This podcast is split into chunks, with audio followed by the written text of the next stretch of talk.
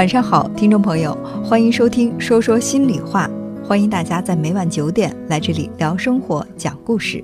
我是您的朋友文聪。今天在我们的微信公众平台上，一位名叫“星空漫步”的女孩留言说：“文聪姐姐你好，很喜欢听你们的节目，因为我在郑州没有什么亲戚朋友，很孤独。我是农村出来的女孩，学习很好，算是学霸吧。通过自己的努力，现在有了一份不错的工作，在老家人的眼里，我是很有出息了。可是我却感到没有办法融入到现在的环境里。”我羡慕同事里那些时尚的女孩，有气质，能歌善舞，会玩，懂得生活，而我是一个连普通话都说得不够标准的乡村丫头。有一次，办公室几个女孩说说笑笑的，一个说另外一个刚剪的发型跟我的特别像，那个女孩当时就生气了，冲口而出：“开什么玩笑？你什么眼神啊？我们的发型完全不一样，好吗？”我知道她不是故意的，其实他们平时对我也挺友好的，可是就是在不经意间就能够感觉到他们会嘲笑我是一个土丫头，我的头发土气，衣服老气，长得不好看，也没有气质。他们所熟悉的东西我都很陌生，我不会唱歌，不会跳舞，不会游泳，也不知道那些高档的品牌。以前我是一个只会学习的人，现在是一个只会工作的人。我也想变成他们那样的女孩，但是我怕我自己会东施效颦。我现在唯一的优点就是努力工作了。谢谢这位名叫“星空漫步”的女孩，你的坦率让我们对你更加能够感同身受，能够理解你内心的那种体会。我们每个人都会有自己的偶像，在生活当中，我们会羡慕某一类型的人。他们身上所具备的特质是我们所没有的，我们做梦都希望自己可以变成他那样的样子。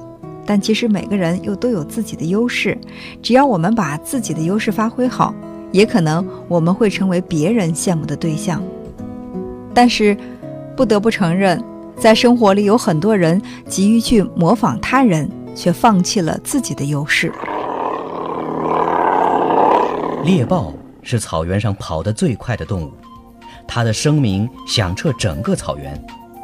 一天，一只猎鹰很不以为然地对它说：“你尽管跑得很快，但是无法像我一样站在高耸的山顶上俯瞰世界。”然后，猎鹰又指着不远处的乞力马扎罗山问：“那座山上你上去过吗？我就上去过。”整个大草原在我的眼里就像是一块手帕。猎豹一惊，除了上树，他几乎从未攀上高山。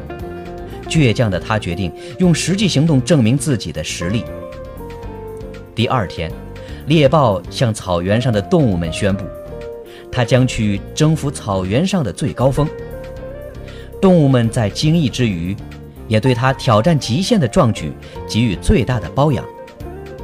但不幸的是，这只勇敢的猎豹一去不复返，再也没有从雪山下来。其后，整个草原为他举行了最隆重的追悼会，将他称为史上最勇敢的猎豹。就在大家沉痛缅怀英雄的时候，那只猎鹰又出现了。他高声笑道。哼 我看他是世上最愚蠢的猎豹。作为猎豹，他应该知道自己擅长的是速度，而非高度。舍本求末，必然自取灭亡。从这位名叫“星空漫步”的女孩的留言当中，能够感觉到她是一个心态很平和的人。她知道同事并不是在有意的嘲笑，也意识到在所谓的生活情调和时尚方面，自己和同事差距的确很大。即便你的同事真的是在嘲笑你，当有人在嘲笑我们某一方面的时候，我们其实根本不需要去证明什么给他们看，我们应该用自己的长处来实现自己人生的最大价值。某单位的外贸部有两位年轻人，一位是日语翻译，一位是英语翻译，两位都是名牌大学毕业，风华正茂。在单位领导的眼里，两人都是未来的外贸部经理候选人。对此，两人都心照不宣，在工作上暗暗较劲，你追我赶，每年的业绩完成的都十分理想。单位原先有日商的投资，因此单位经营层经常需要和日本人打交道。理所当然的，那位学日语的年轻人经常在公开场合露面，一时间他在单位的口碑好于那位英语翻译。英语翻译坐不住了。照此下去，他肯定会处于劣势，失去很好的晋升机会。于是他决定凭着大学时选修过日语的基础，暗暗学习日语，准备超越对手。为了不让别人知道，他学日语是在暗中进行的。他几乎把业余时间都花在了日语的学习上。几年过去了，他拥有了一张日语等级证书。他开始尝试着与日商进行绘画。帮助营销员处理一些日文的翻译任务。同事们对他掌握两门语言十分佩服，他自己也有一种成就感。但是就在他自我感觉良好的时候，他翻译澳大利亚商人的贸易合同时，关键词汇失误，给公司造成十万美元的损失。虽然事后公司通过谈判挽回了部分损失，但是公司董事长。对此十分震怒，他也十分内疚，但实在想不明白，为什么会误译一个并不生僻的单词。反思再三，他醒悟过来，这些年忙学日语，早已经疏于对英语词汇的充实和温习，错误的发生其实是不可避免的。他在自己的专业上败下阵来，而他的日语即使再苦学几年。也没有办法达到对手的水平，他开始悔之不及。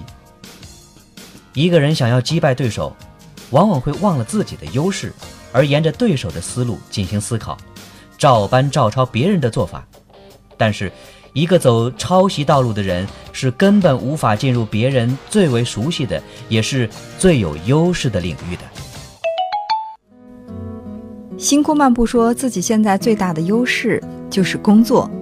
最大的成就感可能也是来源于工作，在我看来这非常好。其实人生也是如此，不管你的境况如何，你都不可能把所有的优势都占全，当然也不可能是一无是处。